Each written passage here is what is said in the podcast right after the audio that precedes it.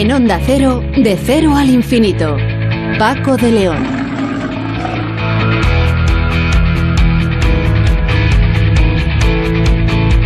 Señoras y señores, muy buenas madrugadas y bienvenidos a esta cita semanal que tenemos aquí en Onda Cero en este programa diferente para gente curiosa.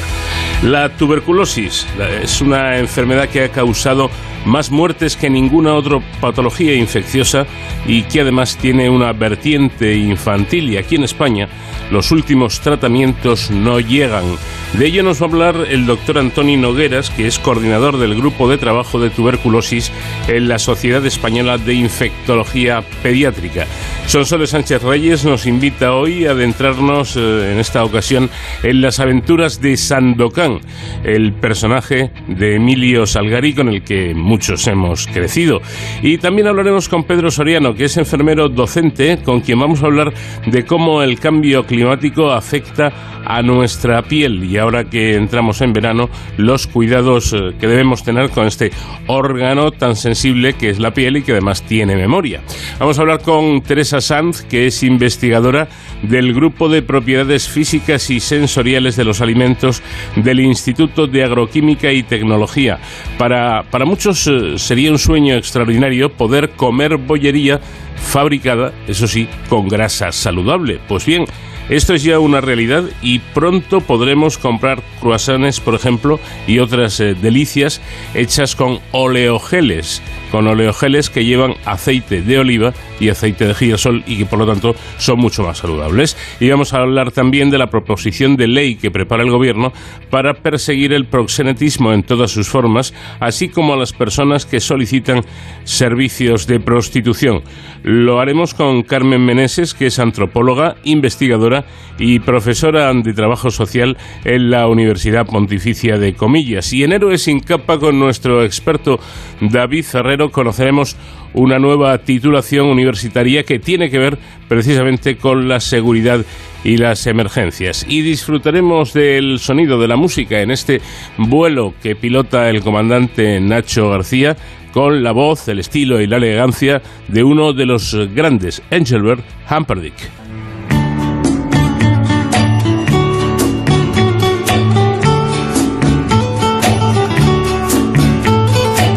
I can remember when we walked together, sharing a love I thought would last forever. Moonlight to show the way so we can follow. Waiting inside her eyes was my tomorrow. Then something changed her mind. Her kisses told me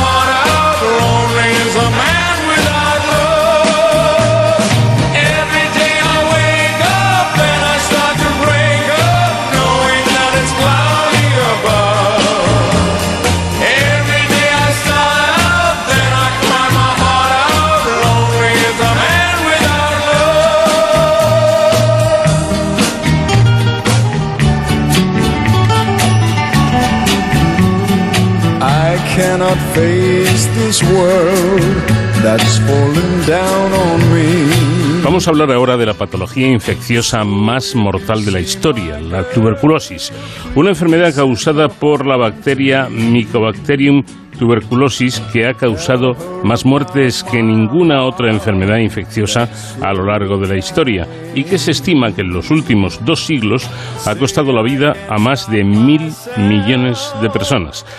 Actualmente causaría cada día unos 28.000 nuevos casos, 10 millones por año aproximadamente, y 4.000 muertes, es decir, un millón y medio también al año. Y de estas, un 20% eh, son muertes de niños. La tuberculosis es actualmente una enfermedad asociada a la pobreza, uno de los mayores azotes de la humanidad y la principal causa infecciosa de muerte entre las personas con el, eh, con el virus de inmunodeficiencia humana, el VIH. Vamos a saludar ya al doctor Antonio Noguera, que es coordinador del Grupo de Trabajo de Tuberculosis en la Sociedad Española de Infectología Pediátrica. Doctor, ¿qué tal? Buenas noches. Buenas noches, Paco. Encantado de estar con vosotros. Igualmente, de tenerle. Bueno, entonces siguen dándose casos de tuberculosis en España. Le, hago esta pregunta porque parece que la tuberculosis es de esas enfermedades antiguas que están ya erradicadas.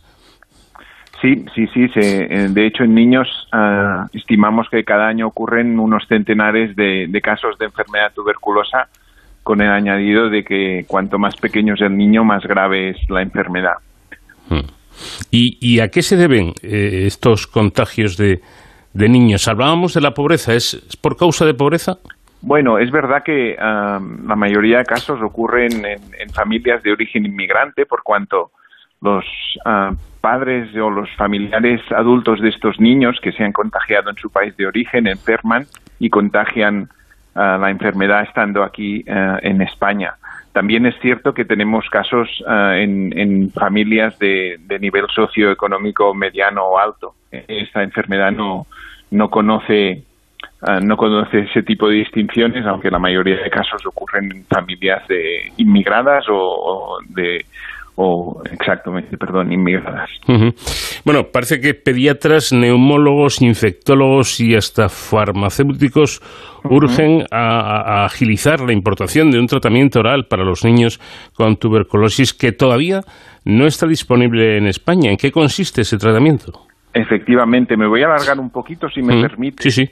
Ah, la enfermedad tuberculosa en España a día de hoy es una enfermedad curable en el 100% de los casos.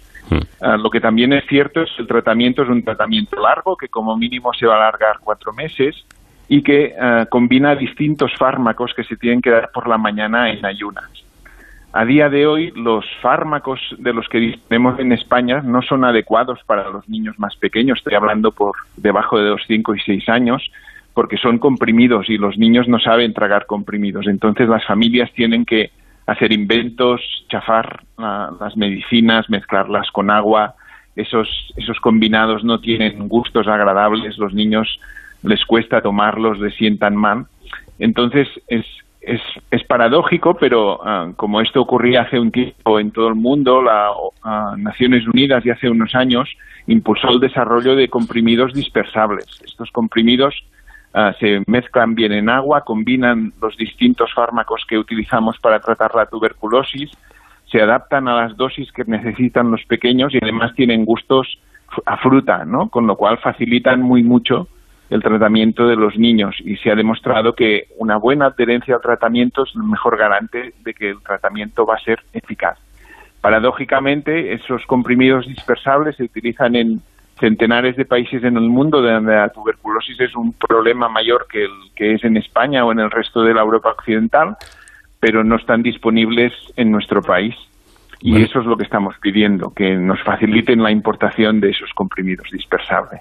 Bueno, ¿y por qué no está disponible ese tratamiento en, en España, estando, estándolo en cientos de países, con lo cual, eh, bueno, pues es algo que está testado y, que es conocido, ¿no? Desde luego. Mm. Es, es un problema básicamente regulatorio. Eh, el esfuerzo que exige la Agencia Europea del Medicamento para poder comercializar esos fármacos en los países europeos es demasiado costoso tanto desde el punto de vista de trabajo como desde el punto de vista económico para los fabricantes de estos comprimidos dispersables que se encuentran en países en desarrollo, básicamente en la India, y que ven muy poquito mercado ah, en Europa occidental. ¿no? Hay que tener en cuenta que estos fármacos son muy antiguos y que prácticamente los fabrican ah, y los ah, distribuyen a, coste de fabricación. El beneficio es muy pequeño. Entonces, el esfuerzo que precisa de los fabricantes todo el tema regulatorio para poder disponer de los fármacos en España o en Francia o en o en Alemania o en Italia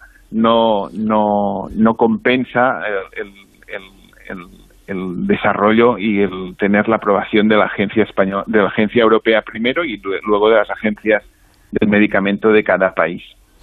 Ya, pero no, no termino de entender si, si eh, el tratamiento es eh, efectivo, es eficaz, eh, es mucho más fácil de, de aplicar en, Sí, sí, sí. en niños. no sé, yo me pongo en el caso de, de un padre que tiene un hijo con, con esta patología y me, me- importa muy poco lo que le interese a la agencia del medicamento o no. Lo que quiero es tener el, el tratamiento mejor eh, y más fácil para mi hijo, ¿no? Por eso estamos pidiendo que se faciliten los trámites administrativos que se precisan para que este fármaco sea aprobado en toda Europa ah, y, en- y nos ponemos a disposición de las autoridades sanitarias para lo que haga falta y me consta que se están moviendo ah, en este sentido y que mientras tanto se agilicen ah, alternativas para poder importar el fármaco ah, como medicamento de uso compasivo o como medicamento extranjero que de hecho y la predisposición de la Agencia Española del Medicamento y del propio fabricante en la India siempre ha sido muy buena en los últimos años para intentar conseguirlo, pero aún no estamos allí. Y, y es lo que estamos ah, reclamando y, insisto, la predisposición del fabricante y de, y de la Agencia Española es buena, pero nos falta dar ese último paso y agradecemos am, muy mucho el, el poder tener un altavoz como es el de tu programa para, para esta reclamación. ¿Y qué falta para ese último paso? Bien, ahora mismo tenemos el medicamento aprobado como medicación de, de uso compasivo. Eso quiere decir que yo en mi hospital a día de hoy yo puedo solicitar el fármaco para un paciente individual y la agencia española me lo va a aprobar, pero como necesito para ese paciente individual un número reducido de fármacos, el tiempo que va a tardar esa importación de, pongamos, tres centenares de comprimidos, es tan largo y tan es- el proceso de importación es tedioso porque eh, en la India fabrican lotes de 10 millones de fármacos a lo mejor cada seis meses y los distribuyen en los países de baja renta donde más se utilizan, pero no tienen 300 comprimidos para mandarlos a España un lunes y que lleguen el miércoles. ¿Me Mm. explico? Entonces estamos pidiendo poder importar un lote grande para tener fármacos dispo- comprimidos disponibles en España y que en cuanto haya la necesidad para un paciente concreto, en dos tres días podamos disponer de los comprimidos eh, en el centro que los ha solicitado. Porque supongo, doctor, eh, corríjame si, me equivoco, que además el almacenamiento de estos fármacos es sencillo, ¿no? Es muy sencillo, esa es la gran ventaja que tienen estos comprimidos, que no precisan ni de nevera ni de condiciones especiales de transporte y que tienen un tiempo de caducidad largo, lo cual permite que, que se puedan utilizar en los países de baja renta donde la tuberculosis es un problema de salud mucho más importante que, en España, sí, sí. Bueno, pues vamos a ver cómo transcurren las cosas y, y el caso es que ese, ese medicamento pueda estar en, en España lo antes Ojalá, yo, posible. yo, yo quiero pensar que sí, mm, soy optimista de, de nacimiento y, y vamos a seguir trabajando por ello. Una pregunta, eh, Sí. ¿son mucho más caros estos otros tratamientos? No, no, no. El precio sería equivalente al, al que pagamos por, por los comprimidos que hay disponibles en España y que estamos utilizando a día de hoy. Claro. No, mm, se lo pregunto, como usted bien sabe, porque hay quien pueda pensar inmediatamente. Ya están, las farmacéuticas que, que quieren ahorrarse dinero, o, las, eh, o la agencia del medicamento y tal, y, y- y si, si el precio es igual o similar, pues no, por ahí no está la cosa, ¿no? No, no, es un, un problema regulatorio básicamente, es un problema de, de superar los estándares ah, que la Agencia Europea de Medicamentos solicita y ah, aplicar ah, y, desarrollar los documentos y pagar las tasas que permitan que estos fármacos se aprueben a nivel europeo y luego la agencia exige que para cada país se haga un, un etiquetado ad hoc y un, y, un, y un envasado ad hoc. Y son muchos trámites que no tienen ningún impacto en el producto final, porque el producto final ya sabemos que es adecuado, que es eficaz, que es seguro, que no es tóxico, ah, pero que limitan el que el fabricante en la India pueda desarrollar ah, y pueda eh, la, la aprobación a nivel ah, europeo. Sí. Por cierto, doctor, ¿la, la enfermedad la tuberculosis cursa igual en niños que en adultos? En, en, el, en el niño mayor, en el adolescente, muchas veces tiene un, un curso parecido en el niño pequeño, y cuanto más pequeño es el niño peor, ah, muestra formas mucho más agresivas. El riesgo de desarrollar enfermedad tras la infección primaria es más alto y tienen con mayor frecuencia formas diseminadas con afectación del sistema nervioso central, en ocasiones con secuelas importantes o incluso ah, llevando al paciente a la muerte. Ah, esto, por suerte, es raro en nuestro país, pero es más frecuente de lo que querríamos en, en otras partes del mundo. ¿Cuáles son los, los síntomas de esta enfermedad? ¿Cuáles son esas señales que deben alertarnos un poco?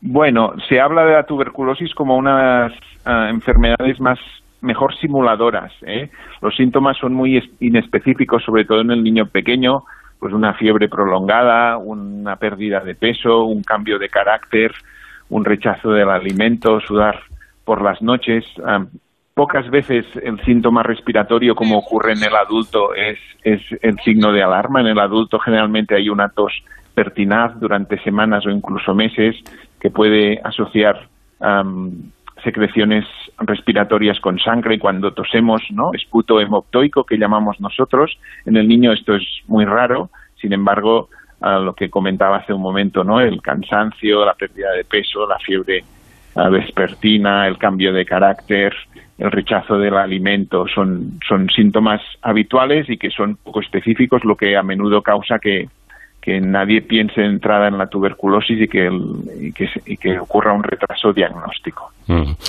Eh, ¿ha, variado mucho la, forma de tratar la enfermedad en, los últimos años? Pues mm, no, y eso tiene un lado bueno y un lado malo. El lado bueno es que los fármacos que estamos utilizando para tratar la tuberculosis en, en la mayoría de países son los mismos que se utilizaban hace 50 años, y eso es bueno porque quiere decir que el, la bacteria sigue siendo sensible a estos tratamientos, pero a la vez es malo porque hasta hace apenas 10 años nadie se había preocupado de investigar en nuevas soluciones, en acortar los tratamientos, en disponer de fármacos nuevos para cuando haya cepas resistentes a medicación. Esto está cambiando en los últimos 10-15 años. Disponemos de, fármacos nuevos ya. Hay algún estudio que ha permitido acortar el tratamiento, especialmente en niños, ah, de seis a cuatro meses en, en, la mayoría de pacientes. y por lo tanto son, son buenas noticias, pero básicamente el tratamiento sigue siendo el mismo que en los años 70. Bueno, pues interesante, desde luego. Em, voy a insistir en algo que ya hemos comentado, doctor, y ya casi con esto acabo, que me ha parecido curioso, ¿no? Eh, la tuberculosis está considerada la patología infecciosa más mortal a lo largo de la historia. Tremendo, ¿no? Eso es así. Sí, sí, sí. Mm. De hecho, y, probablemente son cifras que, eh, que son estimaciones a la baja, ¿eh? porque muchos, eh, en, sobre todo en países de baja renta, muchos niños y, y adultos que mueren por neumonía y no se diagnostica la etiología concreta de esa neumonía tienen un componente de tuberculosis eh, que haría aumentar aún más eh, esas cifras. Pero sí, hasta la llegada del COVID era el agente infeccioso que cada año causaba más muertes de forma individual a nivel mundial y probablemente cuando el COVID, como parece, disminuya su, su incidencia y su gravedad, volverá la tuberculosis a ser la número uno. Sí, sí, sí. Doctor Antonio Noguera, coordinador del Grupo de Trabajo de Tuberculosis en la Sociedad Española de Infectología Pediátrica, le agradezco mucho el que nos haya atendido y muy buenas noches. Muy buenas noches, muchas gracias a ustedes.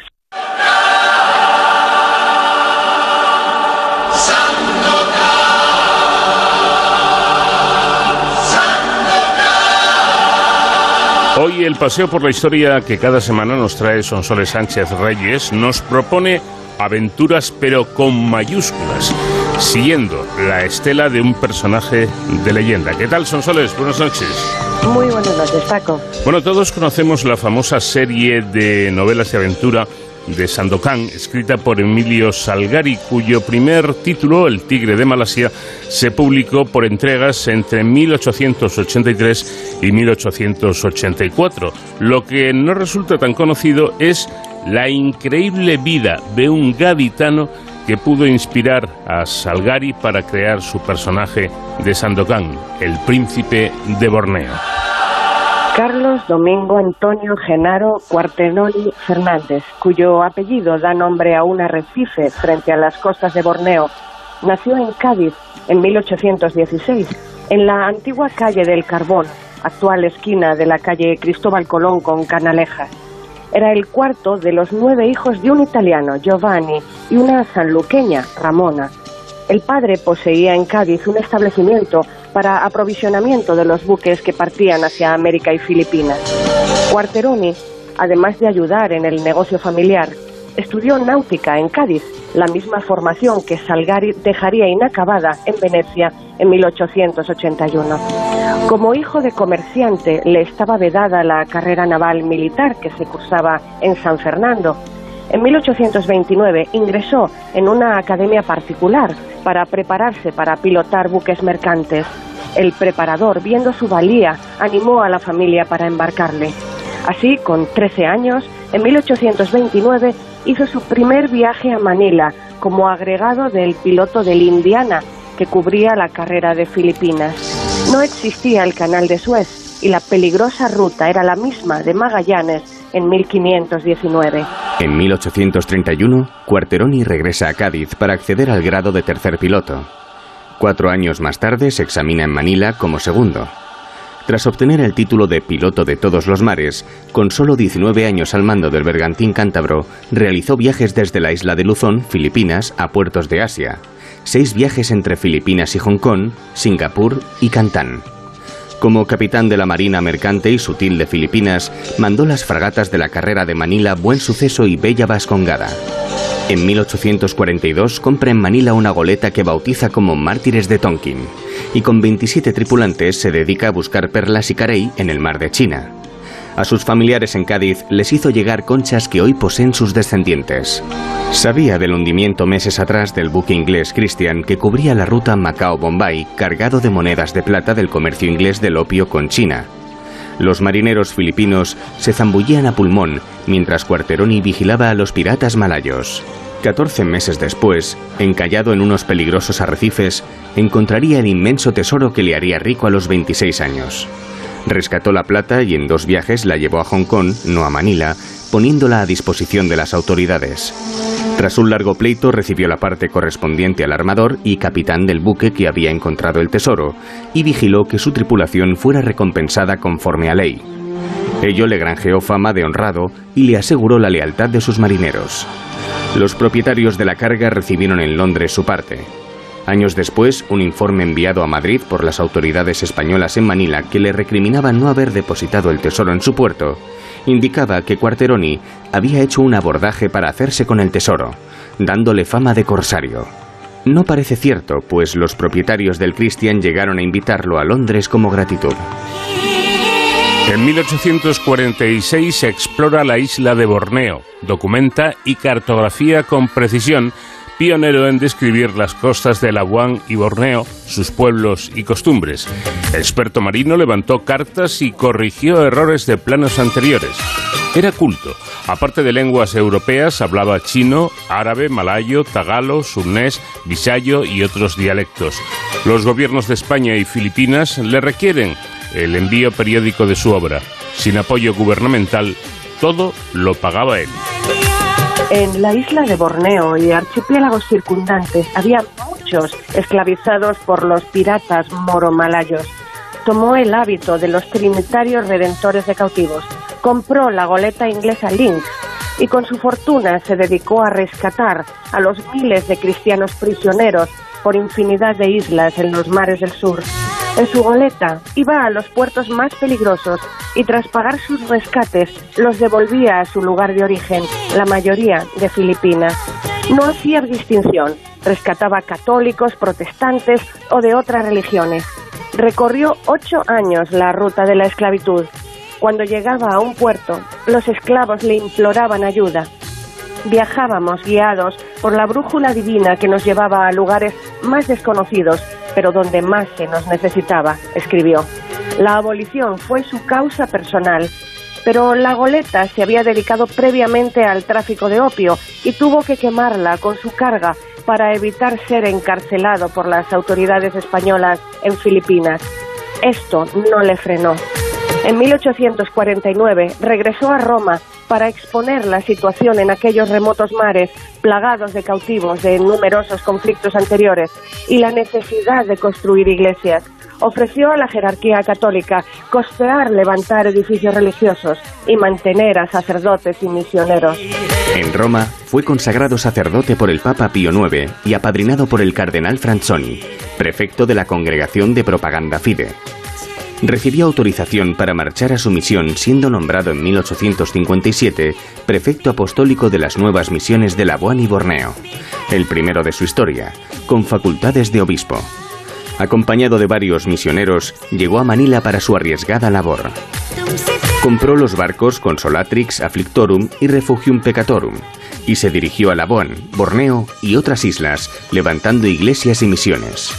Poco después enfermaron los misioneros, llevados desde Roma, bastante poco aclimatados, víctimas de enfermedades tropicales.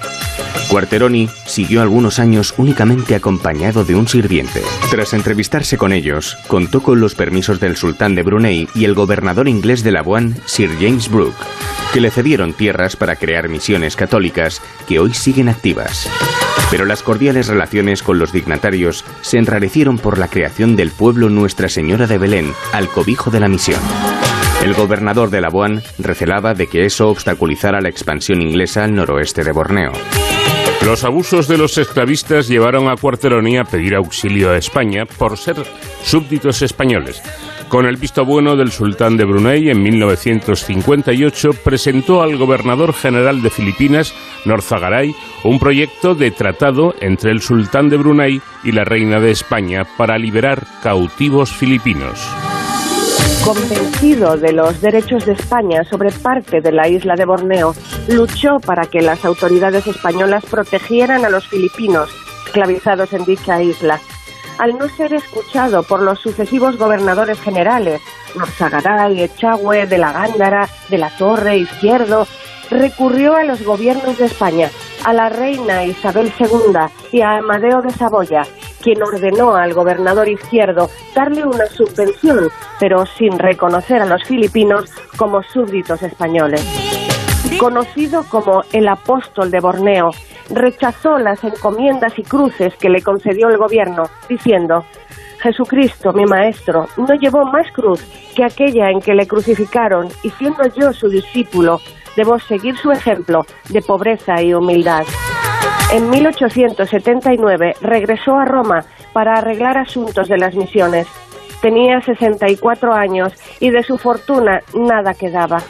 Fue recibido como obispo por el Papa León XVIII, que departió más de una hora a solas con él. Pocos días más tarde, Quarteroni sufrió una lesión cerebral mientras despachaba asuntos. Recibió la extrema unción y al mejorar algo solicitó marchar a Cádiz junto a su familia. Su salud estaba muy quebrada debido a las durísimas navegaciones y falleció a los dos días de llegar, el 12 de marzo de 1880. Ese mismo día el Ayuntamiento de Cádiz aprobó colocar una placa conmemorativa como homenaje en la fachada de su casa natal. Su entierro fue presidido por el obispo de la diócesis y una comisión de la corporación municipal. Fue llevado al cementerio y años más tarde a la cripta de la catedral, bajo el nivel del mar, donde reposan actualmente. Los gaditanos conocieron entonces en la prensa local la vida de novela de su paisano.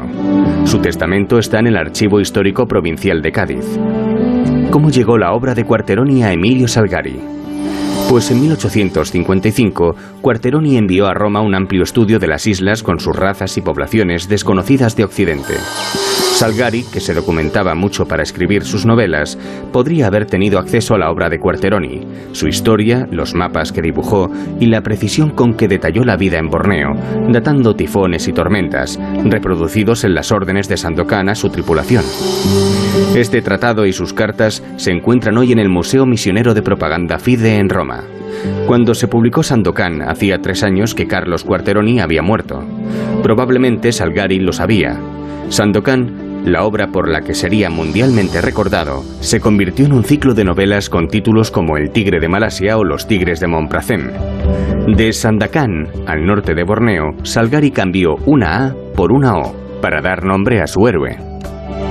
Cuarteroni estuvo en Labuan y Borneo 50 años antes de que Salgari escribiera Sandokan y vivió medio siglo antes lo que Salgari reflejó en su obra. Conoció a dos de los personajes clave en la historia de Sandokan, el sultán de Brunei y Sir James Brooke, el rajá blanco de la provincia de Sawarak, que adquiriera sus dominios al sultán de Brunei y que expulsó a Sandokan de Borneo tras asesinar a su familia. En sus cartas de 1859, Cuarteroni mencionó a la sobrina del gobernador inglés de Labuan. Su belleza, rubia y de tez clara, era famosa en la isla. ¿Pasó Salgari en ella a Lady Mariana, sobrina de Lord James Gillong, la perla de Labuan, la amada de Sandokan? Cuarteroni podría haberse parecido a Sandokan. Aspecto mediterráneo, de estatura superior a la media, fuertes, con ondulados y largos cabellos negros. Lo más representativo de ambos era la mirada, y los dos tenían sed de justicia. La literatura Emilio Salgari, con casi un centenar de novelas publicadas, no le hizo feliz ni rico. En 1885 se batió en duelo a espada con el periodista Giuseppe Biasoli, quien había destapado en el semanario Ladille su biografía inventada, que nunca fue capitán de barco y que su única travesía había sido por el Adriático. En 1891 conoció a la actriz de teatro Aida Perucci, con quien se casó al año siguiente. Tuvieron cuatro hijos. En 1889 muere su padre y más tarde dos de sus tres hijos varones. La familia se trasladó a Génova, pero a pesar de que Salgari trabajó incansablemente, la situación económica se hizo insostenible. Cayó en una profunda depresión. En diciembre de 1910, su mujer perdió la razón y fue internada, muriendo en 1911. Salgari no pudo superarlo. El 25 de abril de 1911 se quitaba la vida en el Valle de San Martín, una colina cerca de Turín, dejando tres cartas, una a sus hijos, otra a sus editores y otra a los directores de los periódicos de la ciudad. A sus editores les dijo, A vosotros, que os habéis enriquecido con mi piel, manteniéndome a mí y a mi familia en una continua semimiseria, o aún peor, solo os pido que en compensación por las ganancias que os he proporcionado, os ocupéis de los gastos de mis funerales. Os saludo rompiendo la pluma. escribió como postdata en una de sus cartas. Voy a morir al Valle de San Martino, cerca del lugar donde cuando vivíamos en la calle Huastalla íbamos a merendar. El cadáver se encontrará en uno de los barrancos que conocen, porque íbamos allí a recoger flores. Su cuerpo sin vida, cubierto de sangre, fue hallado esa tarde con el rostro hacia el cielo. Se había suicidado al estilo tradicional japonés, haciéndose el harakiri, abriéndose el vientre con un cuchillo. Cuántas horas agradables hemos pasado con las aventuras de Sandokan y con la obra de Emilio Salgari, que hoy ha tenido la amabilidad de recordarnos nuestra colaboradora de cada semana, Sonsoles Sánchez Reyes. Gracias, como siempre, y hasta dentro de siete días, Sonsoles. Gracias a ti, Paco. Un abrazo grande y hasta la próxima semana. De cero al infinito. Please release me. Let me go. For I don't love you anymore.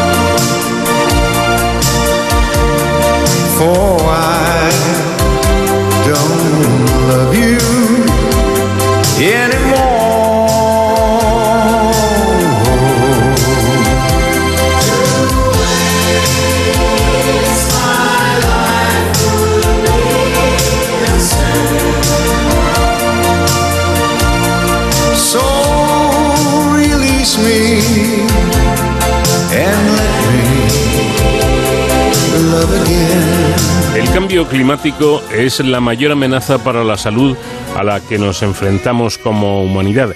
El entorno ambiental se, de- se deteriora o se altera a consecuencia del aumento de la temperatura y de la variabilidad de la humedad por el efecto conocido como efecto invernadero o calentamiento global. Pero resulta que ahora que acabamos de entrar en verano, en esta época del año, nos preguntamos cómo afecta el cambio climático precisamente a nuestra piel, que además, lógicamente, está más expuesta. En palabras de Pedro Soriano, enfermero docente y más conocido en redes sociales como eh, enfermero en red, desde el punto de vista derma- dermatológico, el cambio climático supondrá un mayor riesgo de cáncer de piel en torno a un 5 o 10% estimado para el año 2050. Además, también aumentará el envejecimiento cutáneo y otras afecciones cutáneas como alergias, dermatitis, urticaria, etcétera. Vamos a hablar de ello con, con Pedro Soria- Soriano. Pedro, ¿qué tal? Buenas noches. Muy buenas, ¿cómo estáis? Bueno, con lo que me gusta a mí tomar el sol, ¿podríamos decir que practico un hábito peligroso? Claro, es que tomar el sol, eh, bueno, hay que, hay que tomarlo con precaución. Yo creo que es, la- es realmente la, aprender a protegernos del sol. Pero sí, tenemos que tener conciencia de que es peligroso si no nos cuidamos. Ya. Bueno, pues eh, yo creo que conviene seguir con atención la- las palabras de nuestro invitado para, para saber cómo, cómo hacer esto. En primer lugar, ¿hace, hace el cambio climático más, eh, más peligroso al sol? Efectivamente, el cambio climático es la mayor amenaza que tenemos para la salud, a la que nos enfrentamos ahora mismo como, como humanidad, ¿no? Mm. Y cuando nos referimos al- a problemas como el cáncer de piel, eh, tenemos que pensar directamente en las radiaciones ultravioletas que proceden del sol.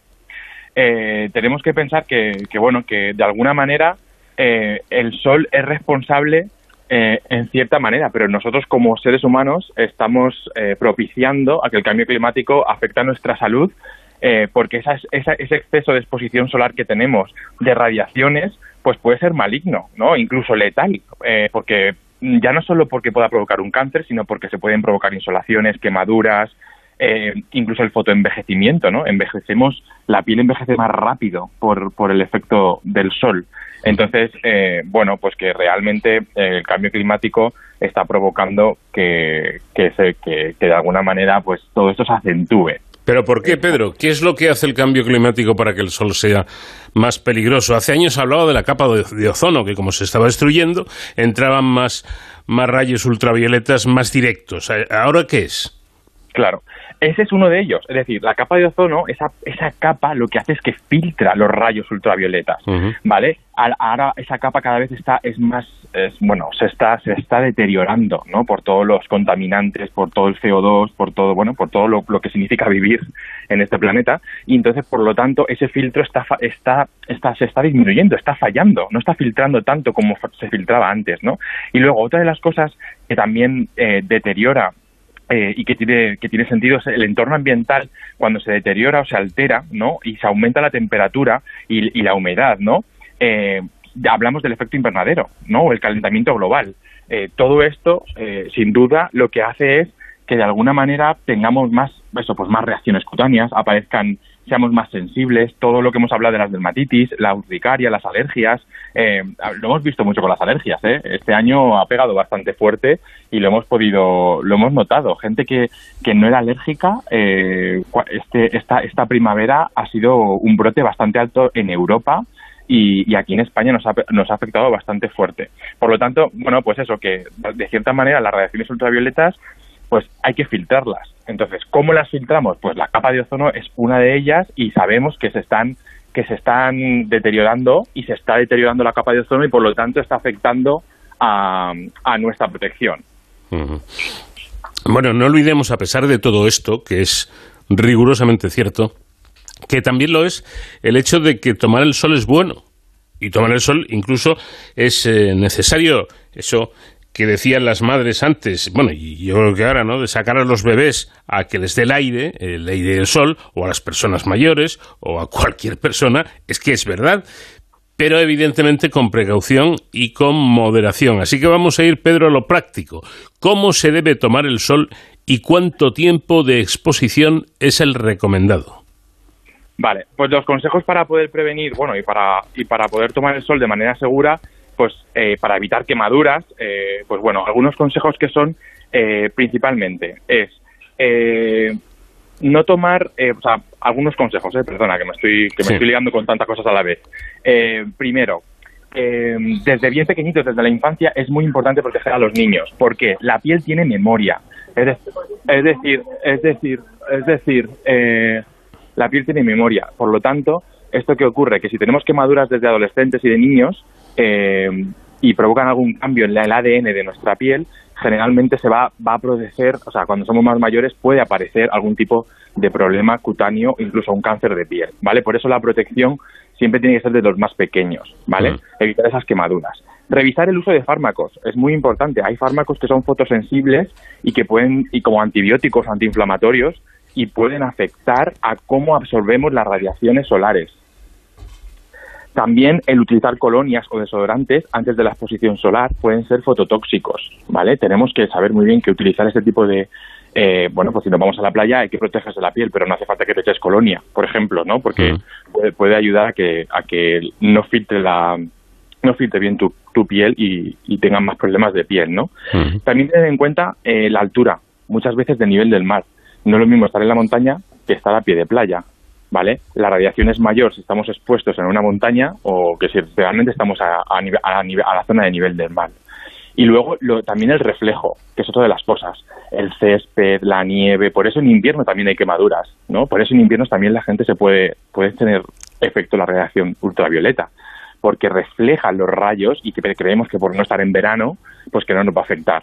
Y la gente se puede quemar en invierno, ¿no? Incluso cuando tenemos el día nublado, este día nublado, ¿no? Que, que decimos, uy, no, bueno, hoy, hoy está bien porque no está nublado, ¿no? Pues aún así nos debemos proteger, ¿no? Porque si no, eh, realmente nos, nos puede, puede ser perjudicial, ¿no? Para eso. Y luego, pues cosas que tenemos que hacer para lo que es la exposición directa, si queremos un poco ir a eso, eh, siempre, pues tener conciencia, conciencia de que tenemos que buscar sombras, utilizar ropa adecuada, incluso los, e incluso protección solar que sea fotoprotectora de protección 50, es lo que se aconseja. La 50 es la que más protege, ya un 98% de protección de rayos ultravioletas. Eh, es verdad que la diferencia entre 30 y 50 es mínima. A lo mejor el 30 creo que son un 95%, 96% de protección y el 50 es un 98%, ¿vale? O sea que mínimo con 30 ya estás protegido, pero bueno, lo que se aconseja siempre es utilizar el 50% de la protección. Eh, utilizar sombreros, gafas de sol y por supuesto eso, la crema fotoprotectora, ¿no? Y los sombreros tienen que ser sombreros que tengan 5, o sea, que realmente sean de 5 a 7 milímetros para que te cubra la cara. No es una gorra, ¿vale? ¿Sabes? Porque al final eso también eh, es, es importante tenerlo en cuenta. Y básicamente eso. Y una cosa súper importante es la hidratación. Es decir, al final los rayos ultravioleta lo que hacen es que dañan la célula de nuestra piel y lo que hace es que, que lo que se provo lo que provocan cambios en nuestra piel es que esa- ese daño celular y cuando se duplica pues pueden aparecer pues esto cáncer o manchas o bueno problemas en la piel no cuando hidratamos la piel durante la exposición solar lo que hacemos es que la célula tenga todas las condiciones óptimas para protegerse vale y también para que pueda funcionar correctamente. Por eso aunque pueda parecer algo bueno que no es tangible la hidratación es muy importante beber durante, antes, durante y después de la exposición solar. Estaba yo pensando, Pedro, que la hidratación se puede hacer por dentro y, y- evidentemente, eh, bebiendo agua o, o zumos o lo que sea, eh, pero también por fuera porque hay eh, cremas protectoras que a su vez son hidratantes, ¿no? Claro, efectivamente. Y es por ese motivo, es motivo, si la, la piel ya nos protege. La piel es el órgano más largo, más grande de todo nuestro cuerpo. Entonces, eh, tiene su función y su función es protegernos. Entonces, claro, tenemos que tenemos que cuidarla, ¿no? Tenemos que mimarla un poco. Y entonces, bueno, pues es importante hidratarse por ese motivo.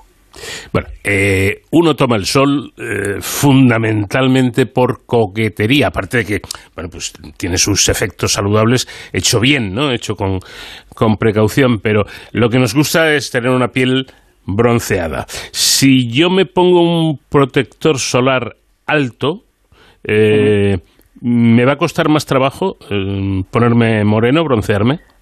No, o sea, realmente lo que vas a hacer es hacerlo de manera regular, ¿vale? No te protege, o sea, no, evita que te pongas moreno, ¿no? Al final eso está dentro de, las- de los melanocitos, ¿no? Que son esas células que se encargan del color de la piel, del tono de la piel, ¿vale? Entonces, eh, eso, es un, eso es un mito. Eh, o sea, realmente estar protegido, además tienes que reaplicarte la crema cada dos, tres horas, ¿vale? Es súper importante. Evitar exponerte al sol, eh, sobre todo desde eh, las 12, las 4 de la tarde, o sea, pues cuando más el sol está en zona perpendicular a nosotros. Pero que sin duda eso es, eso es uno de los eso es uno de los mitos que hay que derrumbar. Es decir, lo que haces con la protección solar es protegerte y hacer barrera de los de los de los rayos ultravioletas. Y es verdad que a lo mejor la facilidad la facilidad de ponerte broncearte muy rápido no es igual que si no tuvieras nada. Pero claro, es que ponerte crema fotoprotectora no solo haces de barrera de rayos ultravioleta, también haces barrera de las quemaduras, o sea, evitas que te quemes la piel, ¿vale? Entonces, es que, es que es- evitas ese daño celular. Entonces, oye, ¿qué te cuesta? A lo mejor cuesta un poco más, ¿qué te cuesta un día más? ¿Te cuesta un poco más ponerte moreno? Pero ponerse moreno no es quemarte, ¿no? Entonces, eh, o sea, son cosas para mí diferentes, por lo menos, o que se deberían tratar diferentes. Eh, en el caso de los niños, mm, sobre todo los muy pequeños, me imagino que las precauciones aún, aún mayores, incluso a lo mejor no es muy recomendable que le dé el sol eh, directamente. Claro, en caso de los niños lo mejor es, es la exposición solar que sea en las horas menos, bueno, en las horas que no son puntas, ¿no? Dentro de, siempre con foto, pues, bueno, bueno, con crema protectora 100% protectora total, eh, pero sobre todo con eh, ropa fotoprotectora. El problema de la ropa fotoprotectora es simplemente que visualmente no es bonita. O sea, esa es la realidad. O sea, visualmente la ropa fotoprotectora lo que conlleva es que, pues eso, que no, no, no es muy bonita, pero no pasa ningún tipo de rayo de sol. O sea, es que, claro, no se pueden poner morenos, pero es que la necesidad del niño en, en esos momentos es, es proteger esa parte, ¿no? O sea, ser capaces de, sobre todo porque tienen memoria. La, la piel, las células de la piel tienen memoria. Si un niño se quema, o sea, puede, es que se, se está demostrando que al cabo de los 10, 15 años aparecen problemas de la piel por algo que te ha ocurrido eso, tiempo atrás. ¿Vale? Entonces, por eso es importante protegerse, porque hoy a lo mejor no tienes nada, pero dentro de 5 o 10 años tienes algo y es, es consecuencia de tu poca protección. Ya. Eh, mm, precisamente, vamos a hablar un poco de cuál- cuáles son los cánceres de piel más comunes.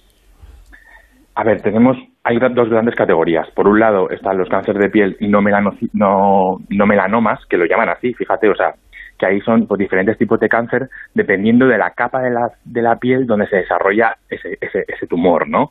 Eh, eh, eso, es, eso es por un lado. Y luego tenemos el cáncer de melanoma. El más agresivo, pero también el menos frecuente, es el cáncer de melanoma. El problema del cáncer de melanoma es que al ser agresivo es que tiene gran, gran capacidad de, met- de metástasis. Por lo tanto, eh, el problema es que se, pueden, puede- se puede migrar a través del torrente sanguíneo a otro órgano. Entonces, por eso hay que intentar, pues por esa parte, pues eso, pues intentar protegerse para evitar eso, ¿no? Porque además son cambios en las células que tú no puedes ver muchas veces a priori, ¿sabes? Tenemos que autoexplorarnos, tenemos que ver nuestros lunares, tenemos que ver, eh, tenemos que ver nuestro cuerpo, pero, pero que cuando llegas a ese punto, pues eh, ese tipo de cáncer es muy agresivo. Entonces, es importante tener conciencia de todo esto por esto, por Claro. eso mismo. Eh, el, el dato que yo tengo realmente asusta, pero precisamente quiero, quiero incidir porque ese susto que provoca puede salvar vidas. Y es que según la Academia Española de Dermatología y Venereología, cada año se diagnostican en el mundo en torno a un millón de casos de cáncer de piel no melanoma que, ojo, generan unas 65.000 muertes al año. No es ninguna tontería, ¿eh? No, no, es que, ¿sabes qué pasa? Que es, es complicado porque simplemente para poder evitar esto es tener conciencia de, ¿vale? O sea, la, la población, la gente, nosotros, ahora viene el verano, el buen tiempo, te apetece, pues eso, salir, estar al sol, vale, hazlo, pero ten conciencia, ten conciencia de que tienes que protegerte, llevarte tu crema, tu protección solar de cara, de cuerpo, o sea, utilízala, no tengas miedo en ponerte mm, gafas de sol, en ponerte, ¿sabes? Ten conciencia, porque el, el problema de todo esto es que cuando sale, muchas veces, como no es algo que a priori duela, que a priori moleste, que a priori tenga signos de alarma muy, muy característicos, eh, claro, cuando llegas al diagnóstico a veces es muy tarde. ¿Vale? Entonces, eh, la prevención aquí es fundamental. Bueno, ya para acabar, usted es también experto en comunicación del paciente digital y participa en diferentes proyectos educativos vinculados al tejido asociativo y empoderamiento de pacientes y enfermeros para promover el uso correcto de las redes sociales aplicadas a la, a la salud. ¿Cómo se consigue ese uso correcto de las redes en temas de salud? Bueno, pues mira, es, es, un, es un tema que a mí me apasiona, ¿no? Es un tema que realmente, ¿por qué? Porque Internet ha dado la oportunidad de que los ciudadanos tengan acceso a la información en salud. O sea, esto es un gran, realmente es un gran avance. Antes tú conseguías información cuando ibas al, a, tu, a, tu, centro de salud, a tu hospital, cuando hablabas, leías libros, eh, cuando, ¿sabes? Pero ahora a un golpe de clic podemos tener acceso a la información sanitaria. Mm. Entonces, la gente tiene que ser consciente de que para buscar información sanitaria pues tienes que ver que hay una fecha de publicación, que hay un autor, o sea, quién está escribiendo, si hay publicidad o no. O sea, hay unas recom esas recomendaciones son como, como que, bueno, que la gente sepa que la información en Internet caduca. A lo mejor estamos leyendo algo de hace 10 años, pero tenemos que ver si hay una fecha de publicación, si hay una autoría, tenemos que ver si hay, o si hay bibliografía, si hay alguna sociedad científica, una sociedad médica o de enfermería o el ministerio que avala la información. Es muy importante. ¿Por qué? Porque al final todo esto lo que hace es empoderar a la población. Que la gente tenga información es lo, lo, más, lo mejor que puede ocurrir, porque así te puedes cuidar, ¿no? Cuando tú tienes una información sobre un tema de salud, lo que haces es que como lo entiendes y lo comprendes, pues te vas a cuidar mejor. Entonces, bueno, están las fake news, pero para combatirlas, pues lo que hay que hacer es competencias digitales, aprender y ensayo-error. O sea, todos al final vamos aprendiendo sobre la marcha. Entonces, pues básicamente eso, ir a páginas web fiables y que se miren estos consejos pues para ver que lo que están leyendo pues tiene un rigor científico. Bueno, muy interesante todo esto que hemos hablado con nuestro invitado, Pedro Soriano, enfermero docente. Gracias por habernos atendido y un fuerte abrazo. Un fuerte abrazo, muchas gracias. Terminamos la primera hora, vamos a conocer la actualidad con nuestros compañeros de informativos y enseguida continuamos de cero al infinito.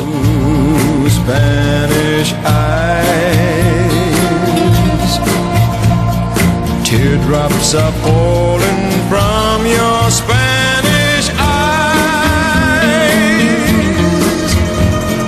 Please, please don't cry. This is just adios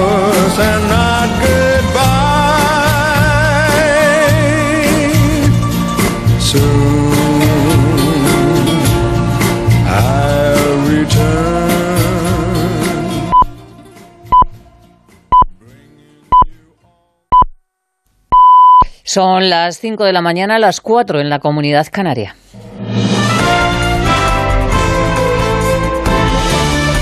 Noticias en Onda Cero.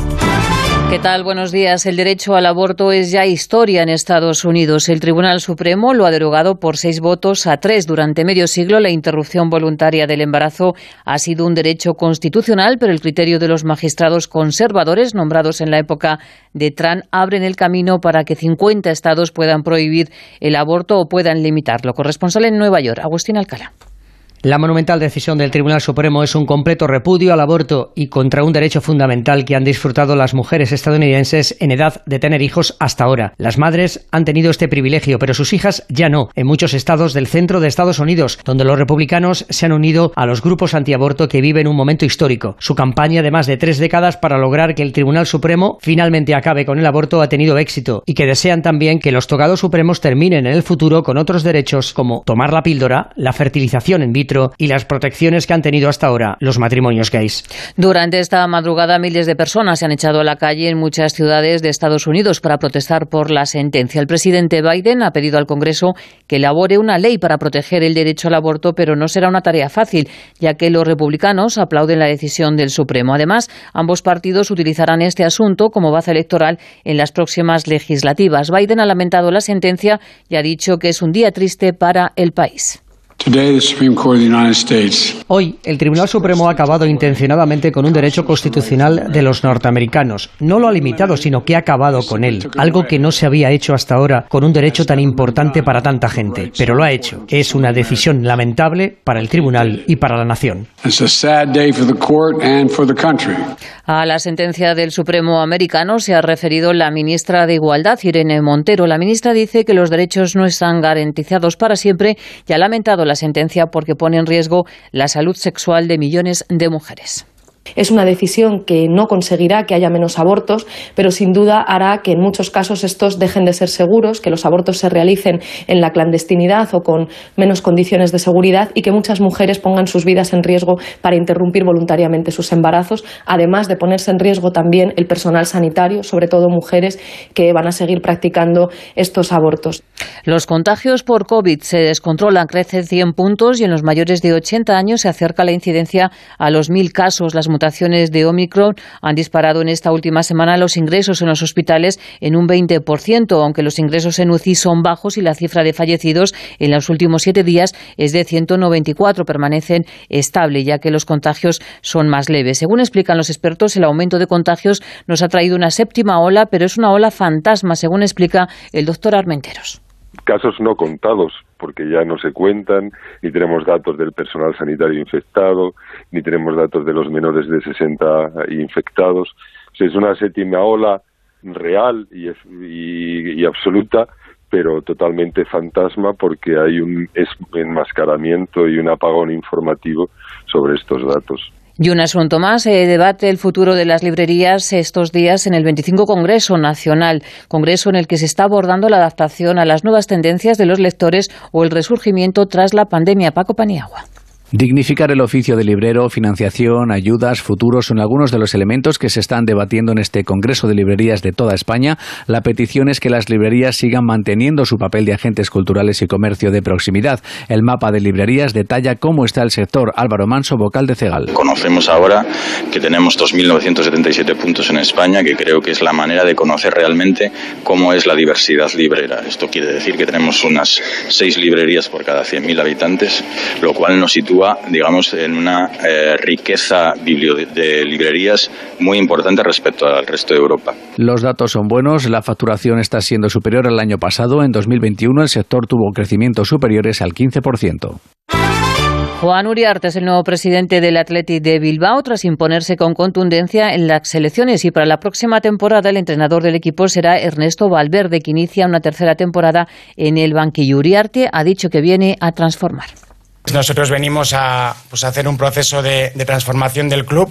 No queremos hacer ninguna revolución, queremos hacer un cambio con, cabeza, pero para hacer ese cambio necesitamos del apoyo de, pues, de toda la masa social. Quería agradecer, pues, primero, el esfuerzo que ha habido para participar en las elecciones, ha sido una participación altísima, y segundo, pues la buena voluntad para ser transformador en el club. Nueva cita con la información en Onda Cero cuando sean las 6 de la mañana y en onda ondacero.es. Síguenos por internet en ondacero.es.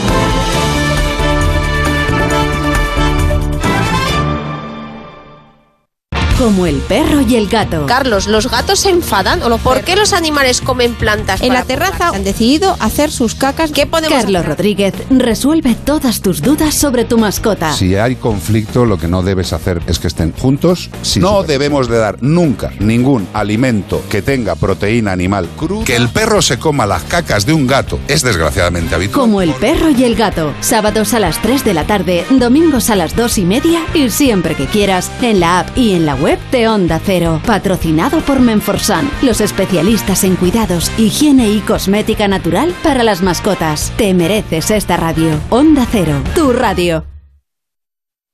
La actualidad del fin de semana con Juan Diego Guerrero. Todo lo que baja sube y con la luz, no digamos, después de que ayer pagáramos el viaje del presidente Sánchez a Marruecos para visitar a su nuevo mejor amigo Mohamed VI, corresponsal de Onda Cero en Rabat, Antonio Navarro. Menos Noticias fin de semana, sábados y domingos a las 7 de la mañana y a las 2 de la tarde.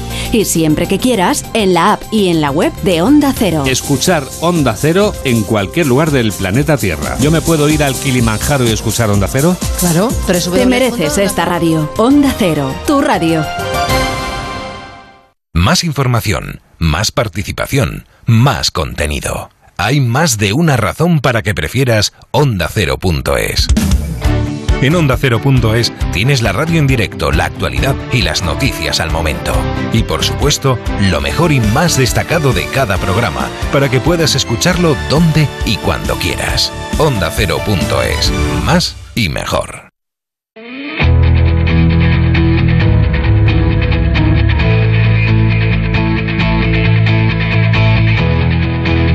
En Onda Cero, de cero al infinito. Paco de León. Segunda hora de programa que abrimos aquí eh, en este tiempo de radio diferente, distinto para gente curiosa como usted. Vamos a empezar hablando con Teresa Sanz, que es investigadora del Grupo de Propiedades Físicas y Sensoriales de los Alimentos del Instituto de Agroquímica y Tecnología de Alimentos. Para, para muchos sería, desde luego, un sueño extraordinario poder comer bollería, pero fabricada con grasa saludable. Pues bien, esto ya es una realidad y pronto podremos comprar, por ejemplo, croissants y otras eh, delicias de pastelería hechas con oleogeles de aceite de oliva o de aceite de girasol. Hablaremos también de la proposición de ley que prepara el gobierno para perseguir el proxenetismo en todas sus formas, así como a las personas que soliciten servicios de prostitución.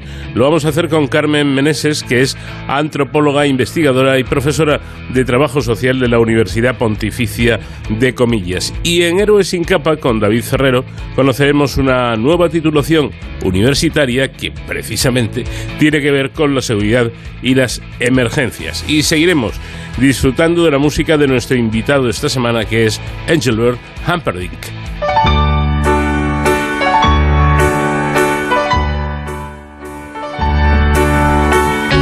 wonder should I go or should I stay?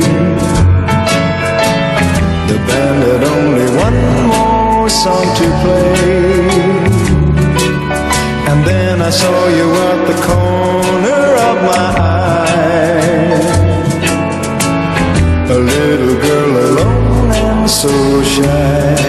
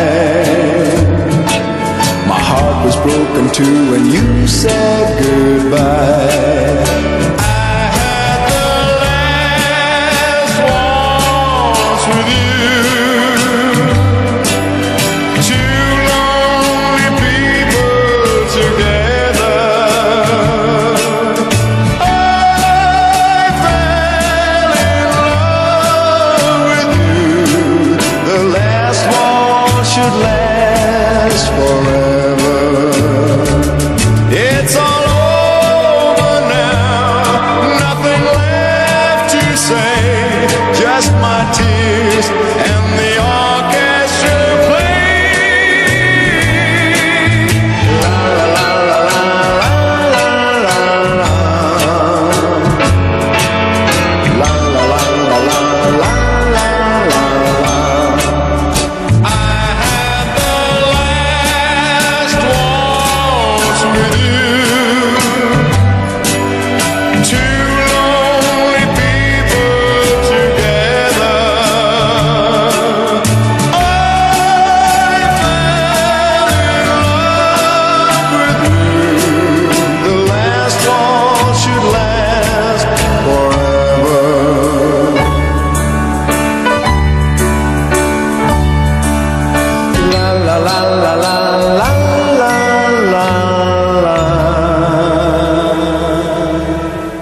trabajo coordinado por Ana Salvador y Teresa Sanz, investigadoras del Grupo de Propiedades Físicas y Sensoriales de los Alimentos del Instituto de Agroquímica y Tecnología de Alimentos, el Centro de Investigación del CSIC, ha conseguido la sustitución total de grasas sólidas saturadas como mantequilla, margarina, grasa de palma y grasa de coco por oleogeles de aceite de girasol y oliva en la elaboración de, de croissants y otros alimentos de, de, bollería y confitería. La estructura y las propiedades sensoriales del producto son muy similares a las del alimento convencional, pero con un perfil lipídico saludable y esa es precisamente la noticia. Teresa Sanz, ¿qué tal? Buenas noches. Hola, buenas noches. Bueno, ¿son, ¿son ustedes conscientes de que han hecho realidad el deseo de muchísimos consumidores a los que han hecho desde luego un regalo impagable. O sea, poder comer bollería sin que sea malo. Sí, la, la, verdad es que a veces no, no, nos damos cuenta porque nosotros nos metemos en, en el laboratorio y, y, dejamos de darnos cuenta de, de, quizá lo, el significado que pueda tener. Pero sí, efectivamente, el, el objetivo de, del proyecto, un proyecto de, de investigación financiado por el Ministerio de Ciencia e Innovación, era eh, reducir las grasas saturadas en, eh, en alimentos, eh, por ejemplo, como los hojaldres, los, en este caso los curasanes, que son especialmente mm, alimentos difíciles en los que es muy difícil quitar las grasas saturadas. Es, es un poco la, la, gracia que tiene el proyecto, que está hecho, está probado, este oleogel probado en una matriz en la que es muy difícil quitar la grasa saturada de un curasán y poner un aceite de girasol, un aceite de oliva. Claro, porque muy... eso, eso, es lo que hacen ustedes, ¿no? Eh, sí, exacto, sí. Esos oleogeles es están que, hechos sí. de, de, aceite de oliva de, sí, o de ahora, girasol. Sí, en concreto, nosotros hemos trabajado porque llevamos mucho tiempo con, con esto. Eh, a ver, los, los que estamos mm, aplicando en este momento a, a los curasanes son, eh, están, tienen eh, aceite, son 98% aceite de girasol alto oleico. Uh -huh. Se pueden también hacer con aceite de oliva, pero nosotros hemos elegido eh, esta, esta opción de, ace de, aceite de girasol alto oleico. Uh -huh. y, y, luego eh, lo, lo, que ocurre es que, claro, el aceite es líquido y, y las grasas saturadas eh, son, son, son, sólidas, eh, es, es la diferencia. Entonces, cuando tú quieres sustituir eh, una, un, una grasa saturada, o cuando hablo de, de, grasa saturada me refiero a una grasa que tiene un porcentaje muy elevado de ácidos grasos saturados. Uh -huh. eh, no, no, es que el aceite líquido no tenga nada de grasas saturadas, pero tiene un porcentaje mucho menor. Entonces, este porcentaje menor hace que esa grasa sea líquida a temperatura ambiente. Bueno, esta técnica, por lo que veo, sirve para una amplia gama de productos, desde los croissants, sí, de los que estamos sí, hablando, sí. bombones, eh, hojaldres, eh, en fin. Eh, patatas fritas, por ejemplo, snacks, también se pueden hacer. A ver, el, el, tema de las patatas fritas es que las patatas fritas se fríen con aceite, con aceite líquido a temperatura ambiente. Uh -huh. Entonces ahí no tendría gracia el, el, el, oleogel. El oleogel tiene sentido cuando uno quiere reemplazar una grasa que es sólida. Yeah. Entonces el oleogel lo que hace es que la grasa que es líquida se convierta en un gel. Uh -huh. Entonces tiene, adquiere una consistencia sólida. Entonces pasamos de líquido a sólido, uh -huh. siendo un aceite, pero que está metido en en una matriz de espesante eh, que hace que sea sólido. Entonces le dotamos de esa plasticidad que no tiene la, la grasa líquida. La grasa líquida, esa es la, la, dificultad para, por ejemplo, sustituir la palma en muchos alimentos. En algunos es más fácil, en otros es más difícil. Eh, es, es que tienes que tener una textura sólida. Entonces, con un aceite es líquido. Entonces, con el oleogel lo que hacemos es crear un gel de aceite. Un gel de aceite que va a tener propiedades que van a ser sólidas. Yeah. Uh -huh. es, es, simular eh, la textura de una grasa sólida. Uh -huh. no sé si me he explicado. Sí, sí, sí, yo creo que perfectamente. Y, y la pregunta del, del millón, ¿los uh, productos elaborados con estos uh, oleogeles engordan igual que los otros? A ver, engordan. A ver, yo diría sobre todo que son más saludables, sobre todo para personas que tienen pues problemas de colesterol, problemas cardíacos, que, que saben que en su dieta no pueden poner mucha grasa saturada. Engordar, pues habría que mirar las calorías. Habría que mirar las calorías, pero van a ser más sanos, eso seguro. Van a tener azúcar, si estamos hablando de un curazán va a tener azúcar y va a tener, eh, no, no va a ser un, un alimento de dieta total, pero sí que va- estamos mejorándole sustancialmente uno de los principales problemas que tienen, por ejemplo, los curasanes, que es que tienen mucha grasa saturada, porque para hacer, por ejemplo, curasanes, las grasas que hacen falta son grasas que tienen un porcentaje de saturados muy alto, porque tienen que ser grasas muy sólidas, porque el curasán se hace formando láminas de grasa, y para hacer una lámina sin que se funda, esa, esa grasa tiene que tener mucha saturación. Entonces, eh, podremos comer, pero bueno, siempre tendremos que tener eh, responsabilidad de que no, esto no es, hay, hay otros ingredientes, hay azúcar y, y, y bueno, y luego lo que pasa es que en, en vez, van a tener el, el mismo mm, porcentaje de, de grasa total, pero en vez de ser, eh, esa grasa en vez de ser grasa de palma o ser una mantequilla, que son grasas con más saturado, va a ser un aceite de girasol. Entonces es, un, es más saludable. Yo, yo diría, me atrevería a decir eh, que es más saludable. Claro.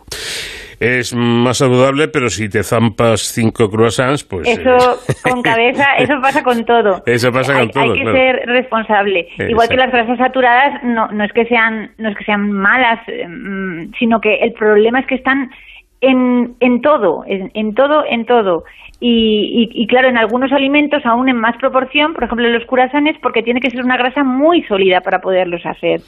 ¿Y este, este cambio de, de ingredientes, de método, afecta al sabor o a la textura del producto final? A, a ver, pues esto nosotros hemos luchado con esto y, y hemos y para comprobar hemos, hemos conseguido, eh, la verdad, eh, porque hacemos catas sensoriales, hemos hecho distintos tipos de análisis sensoriales y hemos conseguido que, que el consumidor los califique de manera eh, con la misma puntuación que un curasán normal. Entonces podríamos, podríamos decir que los que hemos obtenido a nivel de laboratorio sí que son, eh, tienen, sobre todo, por ejemplo, hay un test que, lo que hacemos es valorar lo que es, lo- las sensaciones que tiene el, consum- el, el, consu- el catador en, en boca cuando se mete el curasán en la boca.